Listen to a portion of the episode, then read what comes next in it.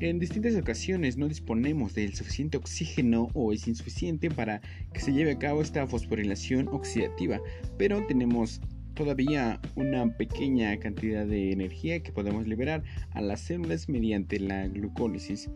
porque las reacciones químicas que van a descomponer a la glucosa en ácido pirúvico no necesitan de oxígeno. En este proceso se derrocha mucha glucosa, pues solo se van a utilizar unas 24.000 calorías para la síntesis del ATP por cada molécula de glucosa metabolizada, lo que va a representar únicamente un 3% de esta energía total de la molécula de glucosa. Sin embargo, esta liberación de energía glucolítica para las células, que se llama energía anaerobia, puede preservar la vida durante unos minutos si no se dispone de oxígeno. Ahora bien, eh, vamos a revisar la formación del ácido láctico a partir del ciclo de Corey durante la glucólisis anaeróbica y va a permitir liberar más energía anaeróbica, obviamente. Entonces, la ley de acción de las masas establece que a medida que se acumulan los productos finales de una reacción química en un medio de reacción, la velocidad de la reacción va a disminuir, aproximándose a cero. En este caso, los productos finales de las reacciones glucolíticas son el ácido pirúvico y los átomos de hidrógeno no combinados con el NAD para formar NADH y un ion de hidrógeno. La acumulación de cualquiera de estas sustancias o de ambas detiene el proceso glucolítico y va a evitar la formación posterior de ATP. Cuando sus cantidades comienzan a resultar excesivas, estos productos finales van a reaccionar entre ellos para formar el ácido láctico.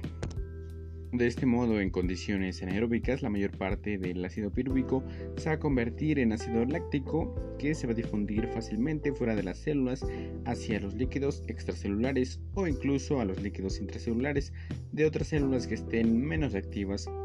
Por tanto, podemos decir que el ácido láctico representa una especie de desagüe o de canal por el cual se van a verter estos productos finales de la glucólisis y esta última puede continuar mucho más de lo que sería posible en su ausencia. De hecho, la glucólisis solo proseguirá unos segundos sin esta conversión. En cambio, si lo hace durante varios minutos, aporta al organismo cantidades adicionales de ATP, incluso en la ausencia de pues, el oxígeno respiratorio.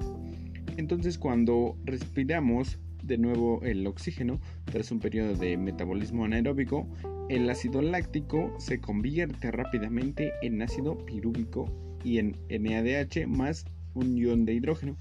Grandes porciones de estas sustancias son oxidadas inmediatamente para generar las cantidades de ATP y este exceso de ATP va a determinar que hasta 3 cuartas partes del ácido pirúvico que están restantes se transformen de nuevo en glucosa.